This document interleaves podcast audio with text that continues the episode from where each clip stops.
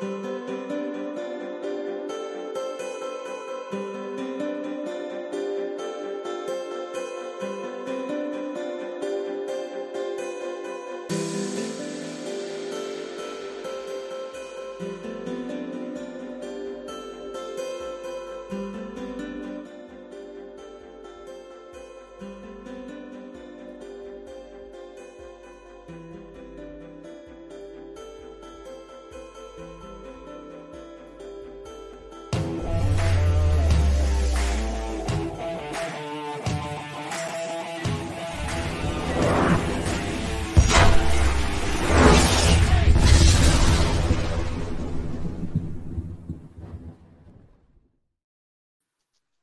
amigos? ¿Cómo están? Un gusto saludarles. Pues estamos aquí con muchísimo gusto con todos ustedes para platicar en este programa franquicia Miami Dolphins, como ya es tradición, para hacer el análisis del partido anterior y el previo del juego que viene el próximo fin de semana. Los saludamos con muchísimo gusto. Fernando Ramírez, Israel Jesús Estrada, su servidor Gildardo Figueroa. Hoy ni Javi ni Antón nos pudieron acompañar, pero aquí estamos con muchísimo gusto con ustedes. Fer, ¿cómo estás? Buenas noches. Hey Lisra, buenas noches, Dolphins, un gusto como siempre estar aquí en franquicias y pues vamos a darle, como bien dices, ¿no? Sí, y bueno, Israel Jesús, ¿cómo estás, Israel? Hola Gil, Fer, Dolphins, muy buenas noches a todos. Un gusto ya estar aquí en el programa de franquicias y pues listo para hablar de las claves, tanto de la derrota como de la siguiente victoria contra Vikings. Sí, pues bueno, ¿cómo, cómo fue el partido el domingo pasado? Pues no fue espantoso, pero el marcador sí se ve horrible, ¿no? 40-17 gana el equipo de los Jets. Miami, como ven ahí, termina con marca de 3-2, igual la misma marca los Jets. Los Jets por este triunfo se colocan encima en la división, por lo tanto Miami cae a la tercera, al tercer sitio y, los Jets se ponen en segundo solamente debajo de los Bills. Eh, los Jets empiezan jugando bien, con un, bueno, no jugando bien, creo que le regalan un safety los árbitros a los Jets. Eh, la jugada de Teddy Bridgewater, donde sale lesionado. Luego meten un gol de campo de Surley de 34 yardas. Y en el segundo cuarto iban 5-0, parecía marcador beisbolero. Y en el segundo cuarto, de repente, viene una serie ofensiva de 80 yardas, destacando un solo pase de 79 que Miami sí descuidó y se les escapa por ahí, si no me recuerdo, el novato Brice Hall. Y eh, Michael Carter termina esa serie con un touchdown de una yarda y con el extra se ponen 12-0. Ahí despierta Miami y hace una serie también muy larga de 75 yardas en 8 jugadas y termina con ese acarreo de 12, 12 yardas de Raheem Mostert y con el extra se pone 12-7.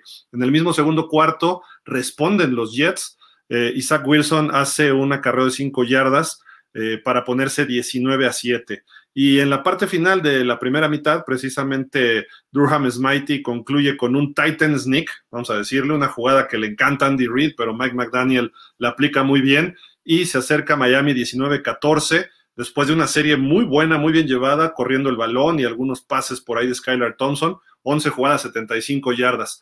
Miami tenía la primera serie del segundo, de la segunda mitad, pero no pudo anotar, hubo intercambios de despejes, Viene Jason Sanders con un gol de campo de 46 yardas para acercarse a dos puntos nada más. Y así llegamos al cuarto cuarto. Ya en el cuarto cuarto, por ahí eh, se la juega en una patada muy larga Mike McDaniel, manda a Jason Sanders que falla ese gol de campo cuando quedaban por ahí de 10, 11 minutos todavía, con todo el cuarto cuarto por delante. Y finalmente viene el conjunto de los Jets y aprovecha esa buena posición de campo, avanzan 56 yardas nada más y concluyen con un touchdown de Michael Carter para el 26-17 ya con el extra de Sterling. Después de esto, ¿qué pasa? Viene un fumble, eh, le, pegan a Skylar Thompson en la yarda, dentro de la yarda 10, fomblea y queda para una serie cortita, fueron nada más 5 yardas porque ahí recupera el balón el equipo de los Jets y Breeze Hall eh, logra el touchdown para poner el 33-17, que prácticamente era ya una lápida en la primera jugada. Y luego todavía Miami se la juega en una cuarta oportunidad en su yarda 30 y no hacen el primero y 10 y otra serie cortita por parte de los Jets que culmina en otro touchdown en un acarreo del receptor Berrios, pero los últimos dos touchdowns prácticamente fueron por la desesperación de Miami con un coreback novato. Pero ahí es, así ocurrió el partido no sé este, si quieres eh, platicarnos un poco, Israel, de cómo fue la situación del manejo de los, perdón, las estadísticas de este partido, sobre todo por equipo, ¿no? Que es lo que tenemos en pantalla. Claro que sí, eh, Gil. Pues una de las estadísticas en primeros y 10, Miami tuvo 19, mientras que los Jets tuvieron 21. En terceras oportunidades, Miami completó 4 de 11, mientras que los Jets 5 de 11. Poco parejo, pero por, todavía ahí arriba los Jets. Eh, total de, yardas fueron 295 para Miami, mientras que 322 para los Jets. Mm, en, en, total de jugadas, 62 para Miami por 56 de los Jets. Mm, lo veo muy chico, ¿me puedes ayudar ahí, Gil? ¿En, dónde ibas? Muy, muy chico, perdóname. Sí, está, está chiquito. Pero bueno, eh, eh, ibas en jugadas, ¿no? Este, sí. sí. yardas por tierra importante para Miami, ¿eh? Superó a los Jets que corrieron bien. Miami hizo 137 contra 135. Yo estoy igual que tú, ¿eh? Casi no lo veo. Sí, pero bueno. Muy, muy chiquito yardas por pase también estuvo nivelado. Como ven, realmente no hubo un dominio tan claro por parte de los Jets para ese marcador. El tiempo de posesión nos sacaron un minuto. Eh, entregas de balón, ahí sí es un problema porque hubo una intercepción Skylar Thompson y hubo un fumble que los dos terminaron en puntos para el equipo de los, de los neoyorquinos, ¿no? Entonces creo que esa es la, la, clave por ahí. Pero bueno, vámonos si quieren con las individuales ofensivas. ¿Te las avientas tú, Fer? Sí. O, ¿O está de plano muy chiquito también? No, pero sí, sí lo alcanzamos a destacar. Este, dentro de las ofensivas, Skylar Thompson tuvo 19 de 33 intentos para 166 yardas y como bien dicen, una intercepción. Zach Wilson estuvo muy similar a lo de Skylar, incluso tuvo menos, este, menos pases, realizó 21 pases y completó 14 para 210 yardas, ¿no? Entonces ahí creo que Skylar lo, supera eh, a lo mejor en, en cantidad de pases, pero menos efectividad. Eh, por tierra, eh, Monster tuvo 18 carreos para 113 yardas y un touchdown. Y Bryce Hall tuvo 18 carreos para 97 yardas y un touchdown. Ahí los dos corredores creo que estuvieron bastante bien parejos o muy parejos. Y por aire, Tyreek Hill tuvo 7 recepciones para 47 yardas. Y el mismo Hall tuvo dos recepciones para 100 yardas, ¿no? Fue el jugador que que nos hizo pedazos básicamente ahí en, la parte ofensiva, ¿no? Creo que es, es lo, que, lo que podríamos destacar más de, de, los, de las estadísticas ofensivas individuales, ¿no? Porque ya de, ahí para abajo. Sí, sí, Fer. No, no, adelante, adelante. Digo, de ahí para abajo, este, eh, Michael Carter corrió 21 yardas para los Jets en 10 acarreos, realmente no fue este algo significativo, estaba controlando bien ahí Miami la, carrera, ¿no? Y el del otro lado, el que corrió más después de Raheem Monster, pues fue Tyreek Hill, que tampoco fue sobresaliente porque tuvo 13 yardas en dos acarreos para 6.5 yardas, ¿no? Entonces realmente el, el, juego lo ganó, creo que Nueva York, pero basándose en, en Brace Hall, ¿no? Yo, quería destacar algo. Vean todas las yardas individuales que hay del lado de los Jets, porque eso es un punto que hay que señalar de la defensiva. Ya platicaremos algunos detalles más. 79 yardas, la jugada más grande que se escapó Brice Hall en un pase. Todo lo demás está muy limitado, ¿eh? 20 yardas, sí, 97 por tierra, pero todo lo demás está muy cortito.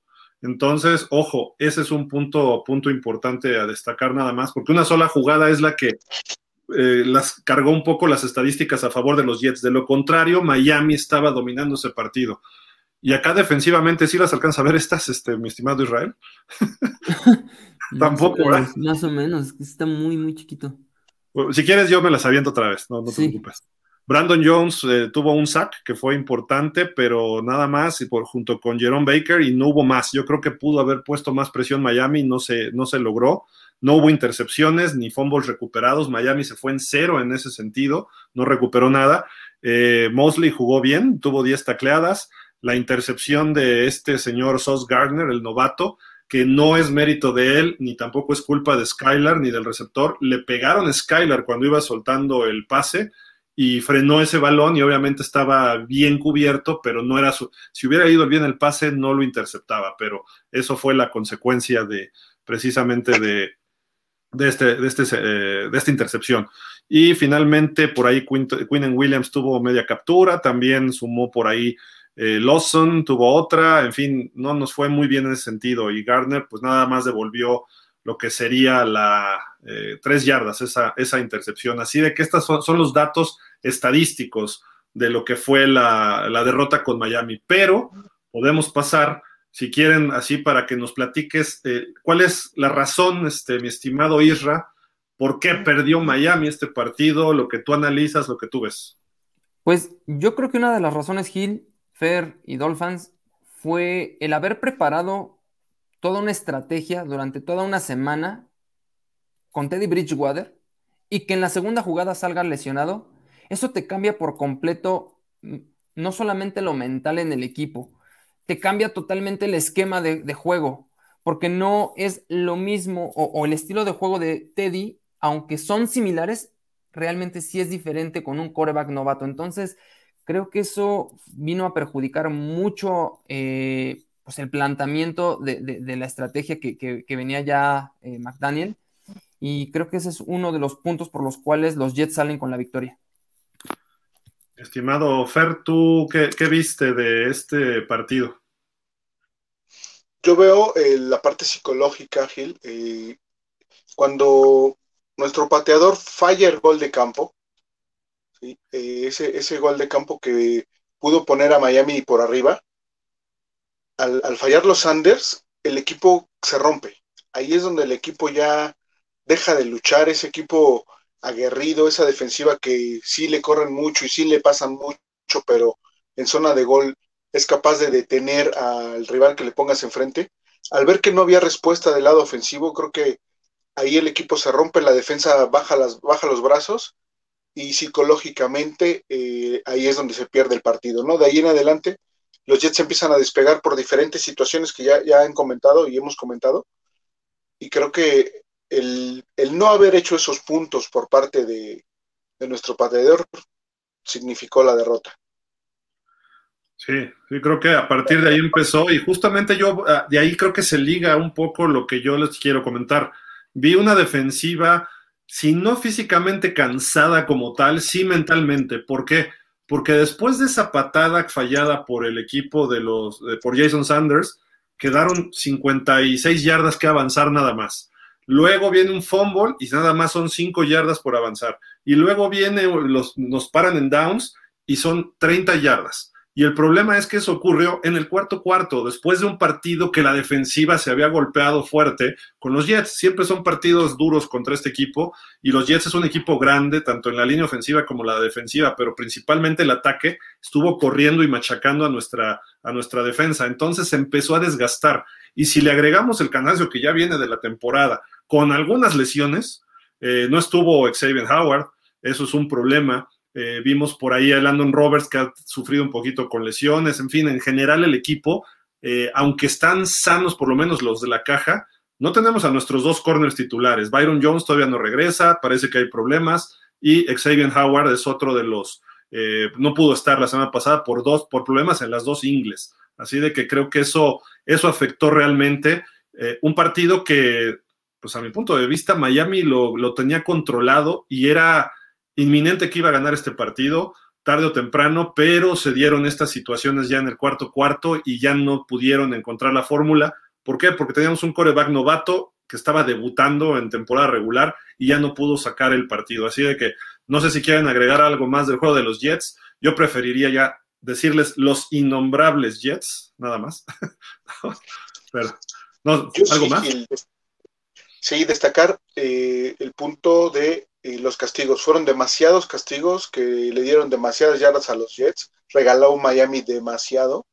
Y creo que es parte de la disciplina que creo que se está saliendo un poquito de control y que debe de retomar rápidamente McDaniel para no caer en eso, ¿no? Porque castigos que regalaron primeros y dieces en automático, e incluso algunos castigos un poquito fuera de lugar o de cierta forma tontos, ¿no? El, el, de Ingram de, de, la captura, le quitan la captura porque le, su ímpetu de querer detener a Zach Wilson hace que, el, que lo tome de la máscara, ¿no? Y, esos son errores de concentración de los mismos jugadores que no deben de estar pasando, ¿no?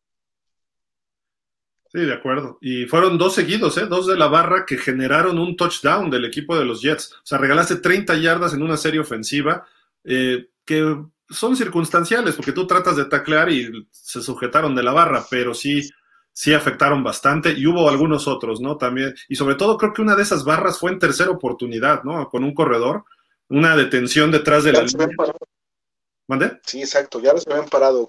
Hubo dos situaciones donde ya los habían detenido en tercera oportunidad y los dos castigos le dan vida nuevamente a los Jets y ahí es donde se nos van, se nos van arriba, ¿no? Sí, lamentablemente así, así ocurrió, pero bueno, ahí está. Eh, volveremos a ver a los Jets, el último juego de la temporada, ¿no? Sí, cerramos con ellos. ahí nos vemos, porque además hubo un tipo por ahí que empezó a bailar como pingüinito. No sé si fue Michael Carter. Mm, no recuerdo quién fue, pero. El que haya sido. Está anotado. Está anotado, está anotado. Entra en el, entra en el mismo costal de, de Yoshito Allen, ¿no? Pues bueno, así fue el partido el domingo pasado, los Dolphins 3-2. Vamos a ver qué viene esta semana contra los vikingos. No se vayan amigos, hacemos una mini pausa. Nada más es un corte así para cambiar de bloque, de sección y regresamos con ustedes aquí en Dolphins México FinSop y en pausa de los dos minutos. Volvemos.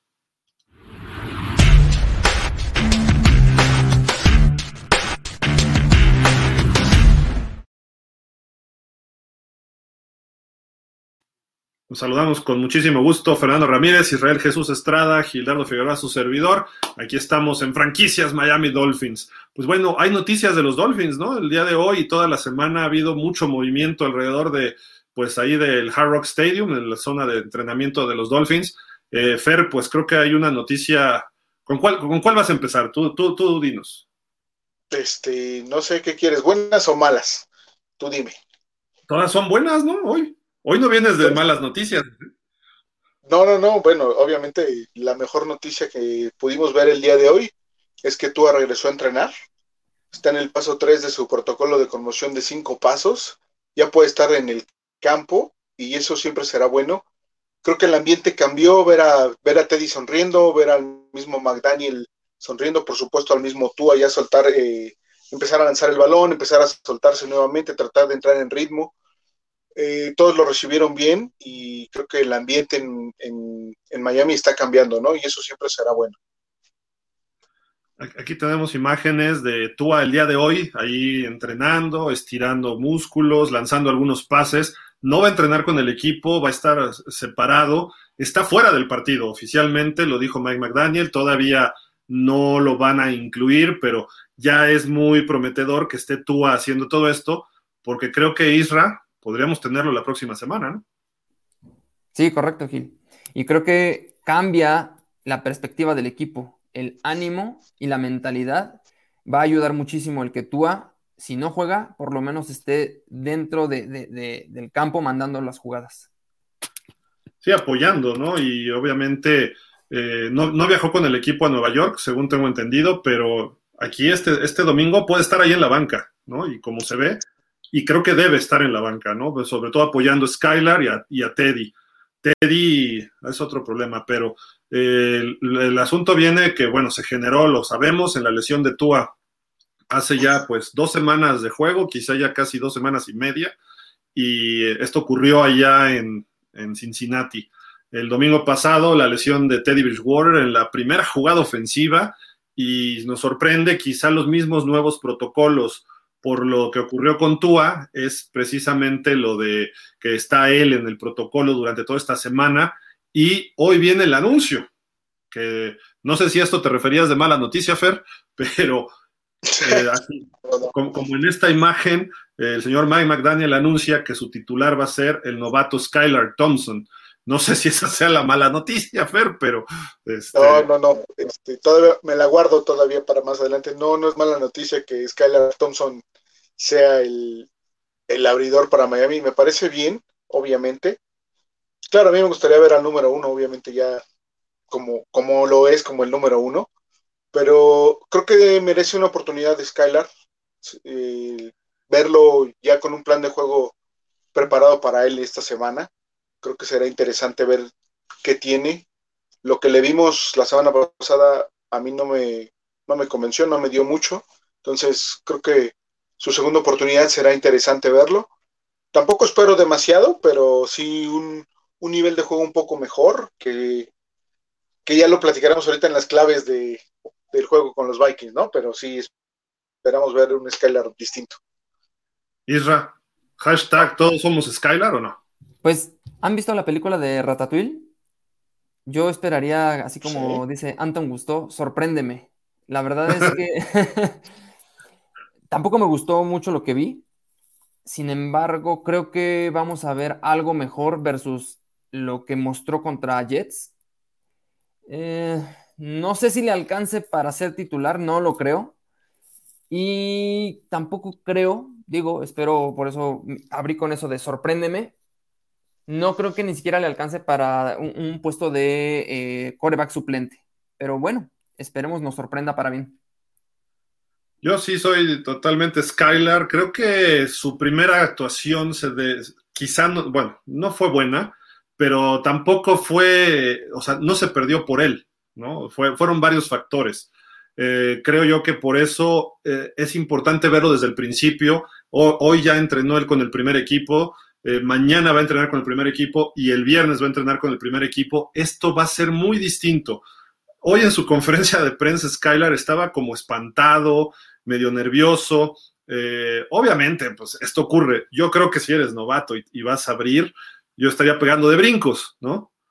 Estarías, como Snoopy, ¿no? Que brincaba y hasta las orejas se le movían, una cosa así, yo creo que, pero se entiende, se, puede entender, la presión es muy alta y hoy en día no nada más la presión es de que respondas, bueno, siempre el fútbol americano así, ha sido así, de que te van a dar un golpe y ahí te quedes, ¿no? Y no me refiero a muerto, sino me refiero a que te quedes ahí lesionado y como están las cosas, pero tiene con qué defenderse Tyreek Hill, Mike Gesicki, ya lo hemos dicho mil veces, tiene con qué defenderse y pues vamos a ver cómo, cómo funciona el buen Skylar que se va a convertir. La semana pasada hablábamos en, Miami Dolphins Up de que Teddy era el número 24, el coreback número 24 desde aquel número 13, ¿no? Eh, ahí está la lista para que la vean ustedes, así de que abajito de Teddy Bridgewater hay que agregarle uno que se llame Skylar Thompson, ¿no? nada más. Y por ahí han pasado nombres como Damon Heward, AJ Philly, Godfrey Roth, eh, quizá un Cool Pepper, eh, ¿cómo se llamaba este otro? Cleo Lemon, ¿no? No sé. Skylar creo que ya ha generado mucho la atención. ¿Por qué? Por lo que hizo en la pretemporada. Cinco pases de touchdown sin intercepción, completando como el 75% de sus pases, fue el mejor coreback de toda la pretemporada, entonces eso generó entre todos los Dolphins pues un ánimo que creíamos que puede ser el, o creemos, a lo mejor algunos, no lo sé, yo no me incluyo todavía, hay que ver más, como dice Isra, sorpréndeme, este, vamos a ver cómo se, se da esta situación, lo que viene de aquí en adelante, ¿no? Y ya, ya está Fer se enojó, ya se fue, dijo, ya me voy, luego vengo. Pero bueno, aprovechando que llega Fer, Fer, ¿Qué noticias malas nos tienes? Bueno, pues simplemente digo, no es que yo quiera dar noticias malas, ¿verdad? Pero eh, el reporte de lesionados, ya lo dije la semana pasada, si queremos ver o aprender anatomía rápido en inglés, pues con que veas el reporte de lesionados de, Miami te das una buena idea de, gran, de varias partes del cuerpo, ¿no? Desafortunadamente seguimos en el mismo punto, el equipo sigue muy lastimado, tiene muchos jugadores que hoy entrenaron limitados, Elijah Campbell, Fejedelem, Howard Jones, bueno, Robert Jones, Kader Kohu, Emmanuel Ogba, Zach Sealer, son jugadores que estuvieron limitados, ¿no? digo, y ahí está Tua también, pero bueno, Tua está prácticamente descartado para jugar, ¿no? y aparte, tenemos jugadores que no participaron y no necesariamente por, por descanso, ¿no? Realmente el único que no participó por descanso fue Melvin Ingram, pero de ahí en fuera, pues terrón, nuestro terrón de azúcar sigue con su problema de pie. Teddy Bridgewater en protocolo de conmoción. Este, Raheem Monster, un problema en la rodilla, de hecho es el problema en su rodilla. Y Durhan Smitey, ¿no? Que también está este, con un tironcito ahí en, en uno de sus, de sus muslos Entonces, la realidad es que son muchos jugadores de primer equipo de las dos unidades. Entonces, eso creo que nos complica. Entiendo yo que hoy es miércoles, vamos a esperar al reporte del viernes realmente. Mañana va a ser la mitad de lo que está ahí no participando, va a ser, creo que va a bajar un poco y eso nos va a aliviar a grosso modo, pero los jugadores clave van a seguir eh, en esta lista prácticamente hasta el viernes, ¿no? No vamos a ver eh, cosas distintas. Hay que esperar con Teddy, ver qué va a pasar con su protocolo. Eh, McDaniel espera que él sea liberado el próximo jueves, o sea, el día de, mañana, para que sea el back-off de, Skylar Thompson, ¿no? Y si no, bueno, va a tener que aplicar la de subir a, a este, a Ryan, a Ryan Sinet para poder tener un, un backup de coreback, ¿no?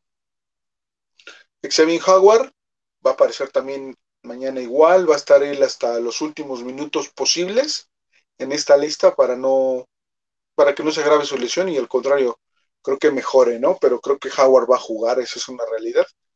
Y Smitey también va a estar ya este, mañana limitado para, para poder estar el fin de semana, ¿no? Entonces, noticias buenas, no tenemos muchas, esa es la realidad, en cuanto a, a la lista de lesionados, ¿no? Aquí lo que destaco es que dice, pudiera liberar los protocolos Teddy Bridgewater eh, para el juego del domingo. Eh, creo que mañana es el día importante, ¿no? Ya pudiera entrenar él a lo mejor como, y, pero ya lo anunció McDaniel que aunque entrene y los libere, va a ser el coreback número dos. Oye, Isra, y por el otro lado, los vikingos casi casi dicen, pues no hay nadie, ¿no? En los vikingos solamente cuatro y están limitados, no hay ninguno que esté fuera realmente están con equipo completo y es algo de preocuparse que ya veremos en la siguiente parte con las claves para la, para la victoria de nuestros delfines ante los vikingos de Minnesota. Ah, y, los, que llaman la atención que es Sadarius Smith y Alexander Mattison, ¿no? Que es el segundo corredor. Los otros, sí. Pues yo creo que ni los vikingos los conocen, ¿no? No, van a ir con equipo completo. No, y Sadarius va a jugar, eso es una realidad, ¿no? Ahí va a estar presente. Yo creo que por eso, por eso Skylar estaba algo nervioso en, la conferencia de prensa cuando le dije, le mencionan a Sadarius Smith. Oh, por Dios. está por ahí Daniel Hunter, en fin, ahorita ya platicamos de, ese, ese, partido. Pues, Ojalá eh, los nervios se hayan quedado nada más en la conferencia de prensa y no en el campo, ¿no? Porque si no, entonces vamos a estar en problemas. Creo, que es un muchacho con aplomo, ¿no? Skylar, vamos a ver sí, cómo. le, va a ir mejor. ya no se sienta tan mal, ¿no? Como fue en Nueva York. Sí, exacto. Fer, invita a nuestros amigos, ¿no? A nuestra reunión. Claro, los esperamos el próximo domingo desde las 11.30 en Buffalo Wild Wings de Acora Delta. Ya saben dónde está, Obrero Mundial 296, la casa de los Miami Dolphins eh, y de Dolphins FinSop, obviamente para ver el juego contra los Minnesota Vikings, ¿no? Entonces, este, ya saben, amigos, métanse a la página de Facebook de, Dolphins y por favor denos su confirmación ahí para poder este, organizarlo de buena manera con la gente de Buffalo Wild Wings. Y pues allá nos vemos, ¿no? Domingo 16 de octubre, 11.30 de la mañana. Sí, correcto. Y, y, ojalá y seamos muchos, porque también ahí está un grupo de vikingos, nuestros amigos, que organiza Daniel Zárate de Vikings México, que es a todo dar él y su, y su grupo, entonces vamos a hacerles más ruido y por lo menos eh, a ver quién grita más y hay que convivir con ellos. Ya nos tocó con Búfalo convivir ahí con algunos, a ver ahora cómo nos va con los vikingos. Los esperamos ahí el domingo, eh, no es muy caro y es un ambiente familiar. Nos vemos por allá. Traten de, de, apuntarse por favor ahí en el Facebook, como dice Fer, ¿no? Y pues este partido nos arroja, Fer, pues algo histórico para Miami, ¿no? Eh, hace 49 años, los Dolphins lograron su segundo campeonato de Super Bowl. No quiero decir que el último, porque se va a oír muy feo, pero muchos años, pero fue el segundo que obtuvo Miami. Muchos ex Dolphins de esas épocas de los 70s eh, creen que este equipo era mucho mejor que el del 72 de la temporada perfecta. ¿Por qué? Porque ya se conocían, ya tenían la confianza de haber ganado el Super Bowl eh, y se enfrentaban a unos vikingos de Minnesota que traían a los Purple People Eaters, que estaban encabezados por Carl Ellard, estaba Jim Marshall, estaban ahí, bueno, eh, en fin, Alan Page, por supuesto, ¿no? Una defensiva brutal. y por el lado ofensivo tenían pues a Fran Tarkenton, que cuando él se retiró era el coreback líder de todos los tiempos y después llegó un tal Daniel Constantín Marino y le rompió todos sus récords. Pero para la época Fran Tarkenton era una verdadera estrella. El Super Bowl Miami los borró, los borró 24 puntos a 7. Eh, pudieron haber hasta tenido chance de blanquearlos. Eh, por ahí Larry Sonka rompió récord de yardas por tierra, 140 y tantas. Tuvo dos touchdowns corriendo. Hay una jugada eh, épica de ese Super Bowl que estaban para anotar los Dolphins, estaban en zona de gol y llega Bob Greasy a la línea de golpeo y empieza a mandar la señal y dice, Hat, y de repente voltea y le dice, ¿en cuál iba? le dice a Larry Sonka, y le dice Larry Sonka, llevabas uno, y entonces este, se voltea, da el hat, se le da a Larry Sonka y Larry Sonka termina en el touchdown. Así todo le salía bien a Miami en esas épocas. Eh, fue el segundo y último campeonato de los Dolphins, hay que señalarlo así. Todavía llegaría a dos Super Bowls más, sin mucha suerte los Dolphins, pero bueno, es contra los Vikings. Eso es lo importante, ¿no? Un equipo que vamos a enfrentar el domingo y eso recuerda pues obviamente ese Super Bowl. Ya ha habido otros partidos muy buenos, Fer. No sé si tú te acuerdas de alguno, pero ha habido dos shootouts fenomenales, uno de Marino contra Warren Moon en el viejo Metrodomo, y hubo otro eh, hace no mucho. Tannehill ganó. Fue el último, ¿no? El, de Tannehill, el que gana, creo que por dos puntos o algo así, ¿no? es en Miami, si no me equivoco, ¿no? Sí, exacto, ese fue el último en Miami. Fue en el que fue en el 2014. En el 14. Porque en el 18 jugamos allá en Minnesota y no nos fue muy bien, que digamos. perdimos, ¿no? Sí, pero el de Miami sí lo gana, lo gana, como bien dices, el muchacho de Javi. Su otro muchacho de Javi. ¿Cuántos tiene? No, ya, se parece a alguien que yo conozco. Todos, excepto tú. Yo, yo, yo soy de 30 equipos de la liga, nada más. No, no son muchachos. ¿Algo que quieran agregar de la serie histórica contra los vikingos? Este, no, Gil, que, ese juego no me tocó verlo nada más, te puedo decir. No. Yo, recuerdo, estaban los, Juegos Olímpicos de Seúl 88 y hubo un juego en el Joe Robbie. Eh, estaba yo todo desvelado porque eran en Seúl y, y, viendo Juegos Olímpicos y todo, y desperté y vi, Miami le ganó 24-7 como el Super Bowl. Entonces, obviamente los, estos partidos son atractivos e interesantes, ¿no? Y también recuerdo que, no sé si fue la primera o segunda victoria de Tony Sparano eh, como head coach, y lo hizo contra unos vikingos de Brett Favre ahí todavía en el Metrodomo. Fue los primeros juegos de la temporada, de la segunda temporada, perdón, del, no fue el 2008, sino el 2009 o una cosa así. Y ahí ganó Miami también con una intercepción, me parece, al final de Bontey Davis. Pero bueno, en fin, son, eso es la historia. Vamos a hacer una breve pausa otra vez, nada más para irnos y ya regresar con el análisis completo de este partido entre los Vikings y los Dolphins. No se vayan amigos, ya estamos por terminar, volvemos en un instante.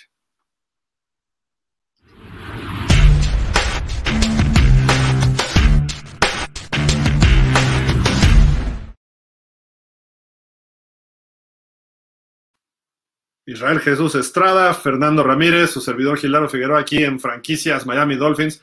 Antoni y Javi no pudieron estar hoy, pero los esperamos el domingo allá que nos vemos todos en Buffalo Wild Wings.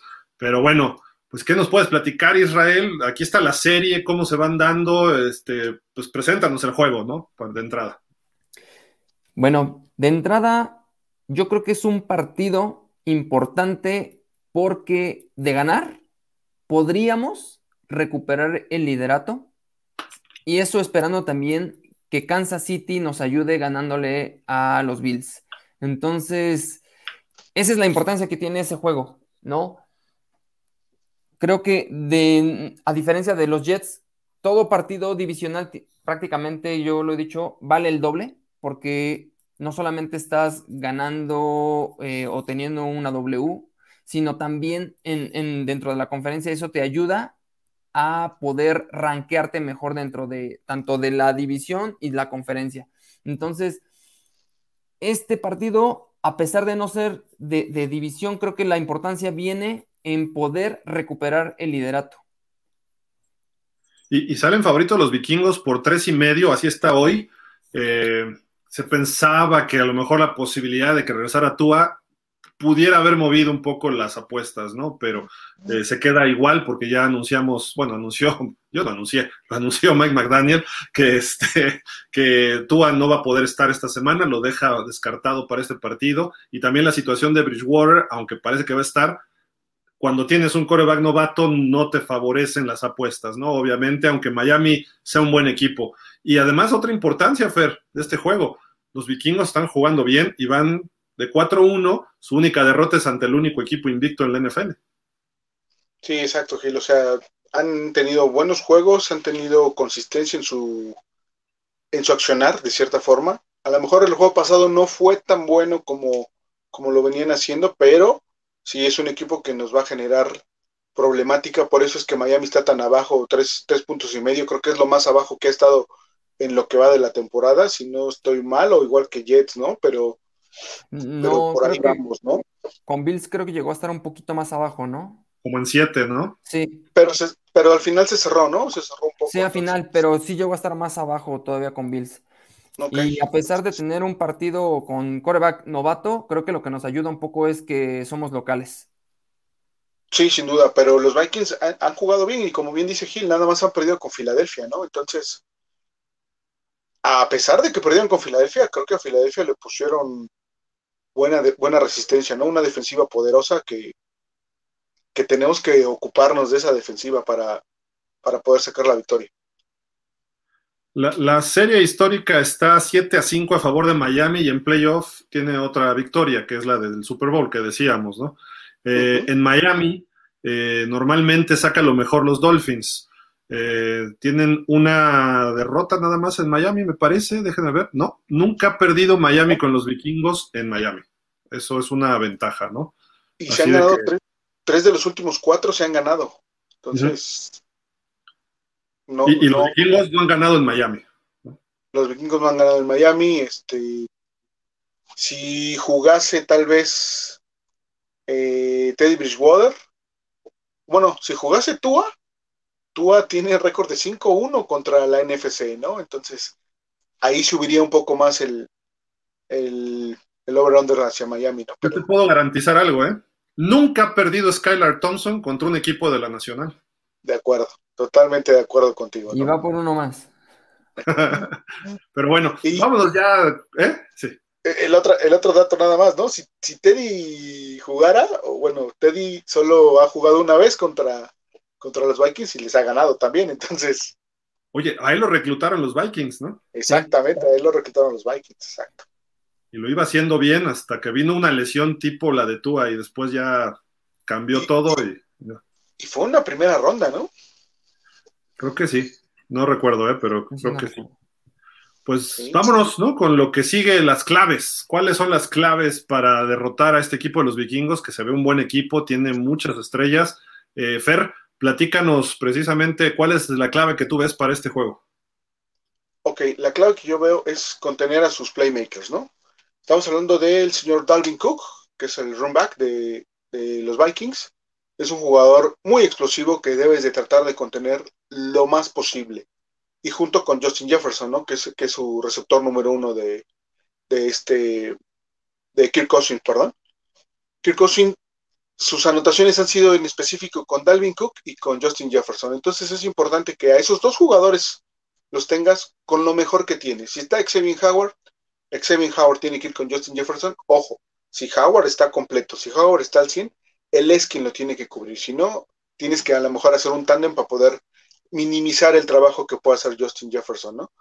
Y a Dalvin Cook no puede pasar de tus linebackers. Es, es, un jugador que a máximo lo debes de taclar con tus linebackers ahí el Landon Robert, este, perdón, este, eh, Jerome Baker, son los que tienen que frenarlo sí o sí, ¿no? Y por fuera, obviamente, gran trabajo para Melvin Ingram y para Jalen Phillips para poder contener a esos dos jugadores.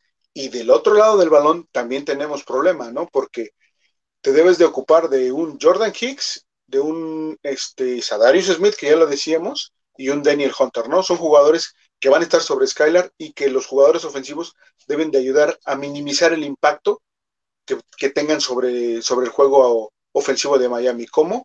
ayudándole a Skylar a, tener jugadas rápidas. Skylar tiene que ser mucho más rápido con el balón para minimizar el trabajo de esos jugadores defensivos en contra de, Miami, ¿no? Obviamente.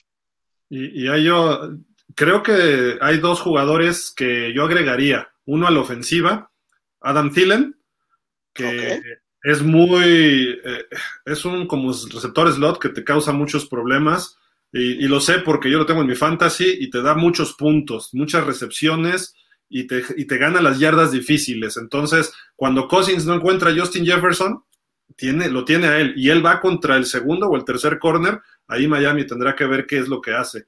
Y atrás en la defensiva, en la defensiva Harrison Smith. Este cuate tiene un colmillo largo y retorcido y vas a ver cómo manejar a Tyreek Hill. A lo mejor no se puede dividir con Waddle Hill y Gesicki, pero él puede apoyar mucho para que Tyreek Hill esté minimizado. Entonces, no es fácil, es un golpeador, además hay que tener mucho cuidado porque es muy grande, y fuerte y rápido. Eso puede, puede perjudicar un poquitín, pero pues vámonos a la siguiente clave con el buen eh, Isra. ¿Tú qué, qué le ves a este partido? Pues yo creo que otra de las claves, Gil, es el tiempo de posesión. La ofensiva tiene que mantenerse por más tiempo dentro del campo, porque como bien lo decías, la defensa ya está cansada. Y entonces el mantenerla por mucho tiempo dentro del campo la va a ir desgastando más y más y no obstante va a afectar no en este sino en próximos partidos. Entonces, lo que menos ya se puede permitir ahorita Miami es un tres y fuera con la ofensiva. Tiene que mantenerse más dentro del campo y hacer puntos. Eh, eso es importante y más con el coreback novato, ¿no? Este, con Skylar Thompson. Oye, y agregar nada más, este, Fer, Justin Jefferson es el líder en yardas de la NFL con 547 por recepción y eh, Dalvin Cook promedia 4.6 yardas por acarreo, así que hay que tener cuidado ahí a la defensiva. Eh, ya, decías de Skylar, este, decían de Skylar un poco. Yo creo que una clave es, supongamos que todo funciona y la primera parte, controlas a los playmakers de los vikingos. Check, bien creo que Miami pudiera hacerlo hasta cierto punto y lo puede cumplir. Luego controlas el balón, corres con Raheem Monster, más o menos como lo hicimos la semana pasada contra los Jets. Pero el partido pasa por las manos de Skylar Thompson, el coreback novato. Skylar Thompson no puede cometer errores. Eh, tiene que mejorar en el juego aéreo, pero considerablemente. No encontró más que a Tyreek Hill el domingo pasado. Yo sé que Tyreek Hill facilita el trabajo de cualquier coreback, incluyendo un novato, pero necesita buscar a Gesicki. Cuando lo buscó al final hizo un pase de 30 yardas. Eh, tiene que ir más con Waddle, sé que estaba un poco lesionado, pero también tienes que empezar a repartir. Y ojalá ya aparezca Cedric Wilson, ¿no? Porque ¿cuánta lana le dimos, este, a ese hombre? Es el Will Fuller por dos, ¿no? 22, millones. ¿Y, y qué ha hecho? ¿Will qué? Exacto. El otro amigo de Fer ya, vamos a decirle. ¿Qué amigos me dejan? No sean así. Pero bueno, Skylar Thompson eh, tiene esa presión, sí, hay que reconocerlo. Y si estás en la NFL y no crees que el coreback tenga presión, entonces pues, estás viviendo en un mundo irreal, ¿no? Todo coreback, novato, veterano, desde Brady hasta Skylar, todos los corebacks tienen mucha presión y Skylar, la ventaja ya lo dijiste, Isra, ¿no? Está en casa eso creo que no va a sentir la presión del público y van a estar calladitos para que él saque las jugadas, ¿no? Claro, sin mencionar la parte del calor, ¿no? El calorcito puede afectar a Minnesota, correcto. Esperemos que, haya mucha humedad. Para lograr eso tienes que lograr lo que decía Isra, ¿no? El control de balón, mantener a la ofensiva adentro para que su defensiva se desgaste y puedas entonces generarles daño ustedes dicen, ¿primero leemos comentarios o vamos a los pronósticos primero? Comentarios, si quieres, ¿no? Sí. Los comentarios. Vámonos, que hay bastantitos, como siempre, gracias. No vamos a poder leer todos, pero aquí estamos. Diego Carvajal, reportan en Miami que tú ya empezó a retornar a las prácticas con equipo de manera limitada. Sí, hasta tuvimos ahí un videíto, no sé si lo pudiste ver, Diego. Dicen, lo personal, a pesar de la actuación de Scalar el domingo pasado, que no gustó mucho, quiero verlo a, Quiero volver a verlo para ver cómo reacciona y qué resultados da después de haberse preparado con el equipo 1, correcto. Saludos, señor Roldán. Rafa, saludos al staff. Creo lo que tenemos, con lo que tenemos vamos por la victoria, por siempre Dolphin, perfecto. Luz Elena nos dice, saludos amigos, sé que hoy no leen casi comentarios, pero quiero aclarar, mi comentario que leyeron ayer fue una apuesta que perdí, solo que Gil se brincó ese comentario, soy delfín, aunque el, pe aunque el peje esté de coreback a brazos. ya, no se, ya no se ves espantado, Luz, ya no se ves espantado. No, ya, ya te habíamos bloqueado, ¿eh? Qué bueno que lo aclaras. ah, déjenme ver, me voy a brincar algunos, pero bueno, Tifosi Atsurri Gil, ¿por qué odias tanto a los Jets? Híjole, tendríamos que echarnos otra hora. Mira, así en resumen, eh, es un equipo en Nueva York se separan los fifís y los chairos, eh, los ricos y los pobres, los ricos le van a los gigantes y los demás a los Jets. Nada más con eso te lo digo. Eh, es un equipo que además, por desgracia, el único de la división que tiene marca, bueno, ahorita estamos empatados, pero tenía marca ganadora sobre Miami. Con el triunfo del domingo nos empató. Entonces, eso era otra parte de molestia. Hubo una época que nos dominaron cuando Bill Parcells y Herman Edwards, eh, su dueño, cuando le pregunté alguna vez que si estaba dispuesto a venir a México, dijo lo que diga el comisionado y le dije, oye, señor Woody Johnson, pero tienes a Mark Sánchez, ay, ay, no me importa, con permiso, y, y me dejó hablando solo. O sea, súmale los factores. Y un partido, precisamente un 12 de octubre del 2009 en Miami, Mark Sánchez estaba ahí, estaba yo cubriendo ese partido y les pedí que me dejaran nada más preguntarle unas cosas al final y pues sí le abrieron el micrófono, bueno, la oportunidad a John Sutcliffe, pero cuando yo me acerqué a preguntarle después de ESPN, no, no, no, ya se vaya, se vaya, oye Mark, que no sé qué, no, adiós, adiós, adiós, sáquense de aquí. O sea, es una franquicia, además el comisionado fue este, pasante, digamos, en esa, en esa este, eh, franquicia. Al único jugador que aprecio de esa franquicia se llama Joe Namath. Todos los demás, ¿no? y aparte nos ganaron, o sea, peor tantito. Uh, mira lo que dice Ketzergón. Cuando hablen de la lista de lesionados, mejor muestren los que sí van a jugar, son menos. Sí lo pensamos, Ketzergón, ¿eh? Sí lo pensamos. Sí, exactamente. Eh, por acá Rodolfo Martínez dice, buenas noches amigos Dolphins Hill, Don Fer, Isra y Javi, cuando llegue y Antoine, hoy regresó Tua al campo de entrenamiento, eso va a levantar el ánimo del equipo aunque no juegue. Tú lo viste, ¿no, Israel? Eso, te, notaste sí. eso, ¿no? Sí. Ah, mira, Manuel Antón se reporta, ¿ya para qué? ¿Ya para qué? Javi se reporta, ¿ya para qué? Es que estaba, Javi estaba ocupado cubriendo el juego del América, que era importante que lo cubriera Javi. Y bueno, pues ya, ya verán su reporte el próximo martes. Oh. Nos dice por acá, vamos a leer dos más, ¿no? Miguel González, Skylar Thompson sigue diciendo que va a ser quarterback futuro de los Dolphins. Ese novato tiene lo principal, tremendo brazo, corre y se mueve bien tiempo para ese muchacho. Sí, tiene, tiene talentos, ¿no? Obviamente. Alfonso. Lo mostró en pretemporada, en el juego de hace ocho días, o del domingo, no. Y no estuvo tan, o sea, ya analizando, no estuvo tan mal. O sea, obviamente no el resultado se vio lo que queríamos, pero más o menos, ¿eh? Para hacer un debut, no estuvo mal. Es sí, fue, fue circunstancial la intercepción, completó buenos pases, este, le faltó, a lo mejor lo que necesitábamos ver nosotros era que escalara el equipo, que, que le pudiera dar ese, ese empujoncito al ataque terrestre para lograr concretar anotaciones y llevarse la victoria, ¿no? Pero es entendible, o sea, juego uno era normal que le pasara. Vamos a ver cómo reacciona ahora. Dice Alfonso Montaño, Skylar lo hizo muy bien. ¿Qué pasó? El plan de juego no estaba para él. Los receptores soltaron balones. Se nota que está acostumbrado a Tua. Ojo, el balón lanzado por un zurdo no es igual que por un diestro. Correcto. Pero así como le soltaron, también le rescataron unos pases que, perdón, pero lo salvaron, ¿eh?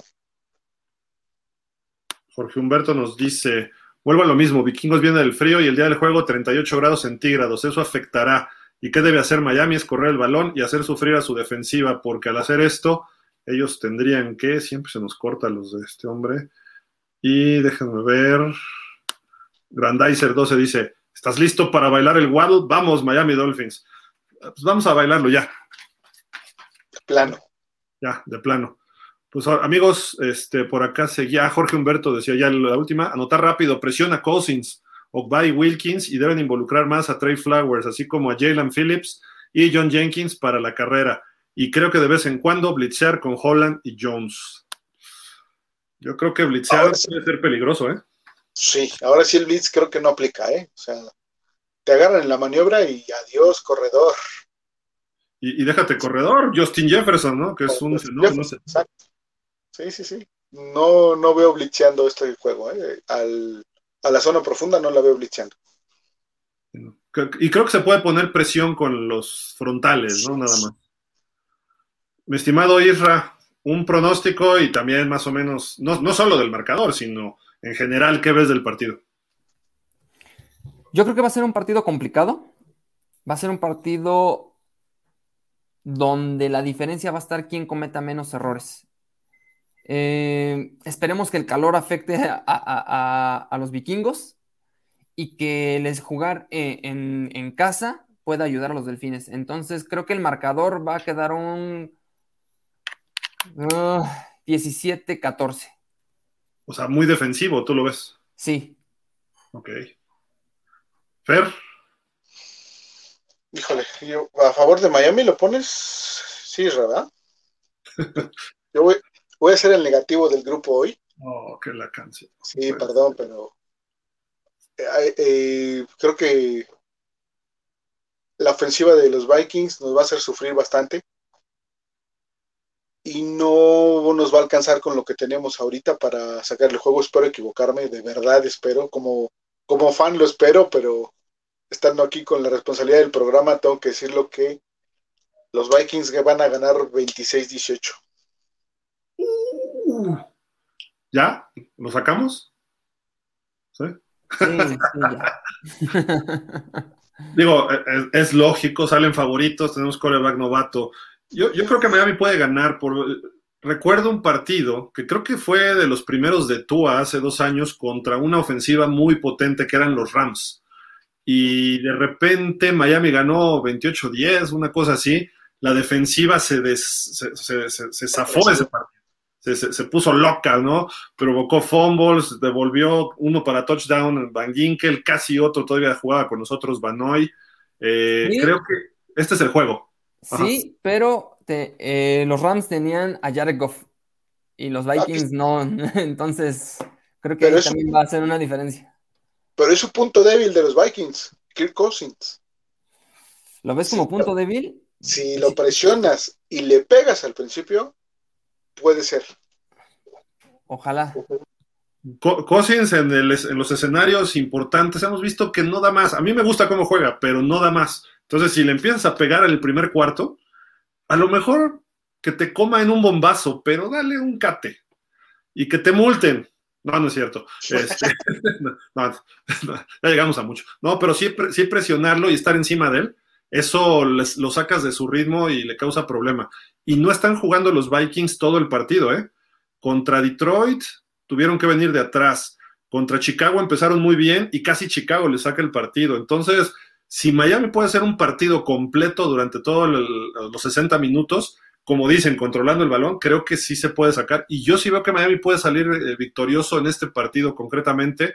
No fácil, pero sí un 24-20. Y creo que Skylar va a jugar mucho mejor de lo que vimos el domingo. Eh, también, entonces 24-20, dos touchdowns de Skylar y un pick six de, Nick, de Noah Igbinogini. Ya le bajé a uno. a uno, ok. Jorge Humberto dice 35 a 10 los Dolphins. Mejor todavía, Jorge Humberto. Y Lucelena, a petición de Lucelena, este Fer. Fer de las transmisiones de sus gallinas del América. Dice que vaya para allá. ¿Cómo ese marcador a los delfines? Ya ni yo que perdí hasta la dignidad, dice. No, es un análisis este, objetivo, ¿no? No tiene nada de. Es lo, es lo lógico. Y Miami después le va a ganar a Pittsburgh festejando el 50 aniversario de la temporada perfecta domingo por la noche contra los Steelers de Brian Flores. Pero bueno, ¿algo más, Isra, que quieras este, comentar? No, nada, Gil, solamente agradecerles. Este, un gusto estar aquí con ustedes, como siempre. Fer. Gracias, Dolphins, gracias, Isra, eh, Gil. Esperemos llegue esa victoria, la victoria 500 de nuestros queridos Dolphins. Ojalá que sí, como, como fan también lo quiero, créanme que sí. Y bueno, y nos estamos viendo el domingo, Buffalo Wild Wings, 11.30 de la mañana, ya saben, ahí en Acora Delta. Ahí los esperamos, Dolphins, métanse a Facebook y confirmen nada más para que los podamos ver allá. Se la van a pasar bien, como dice Gil, un ambiente familiar, muy, muy tranquilo, muy sano. Y pues hay que divertirse, ¿no? Independientemente de cuál vaya a ser el resultado, hay que ver las cosas positivas que tenga Miami en ese juego, ¿no? Y nos estamos viendo el próximo martes, obviamente. Que pasen buena noche todos. Ron Rendón dice: Hola Dolphins, ganan en marcador apretado los Dolphins. Perfecto. Y dice Jorge Humberto contra Pitts, ya con Tua. Puede ser, ¿eh? Yo creo que Tua puede estar listo para la próxima semana. Muchísimas gracias a nombre de Antón, a nombre de Javi, de Isra, de Fer, su servidor Gildardo. Nos estamos viendo el viernes el podcast o la columna y nos vemos el domingo en Buffalo Wild Wings. Pásela bien, cuídense, por favor. Estamos en contacto. Para la próxima. Fin up. Ah, sí le hacen así, pero no le hacen el fin up. Órale, va.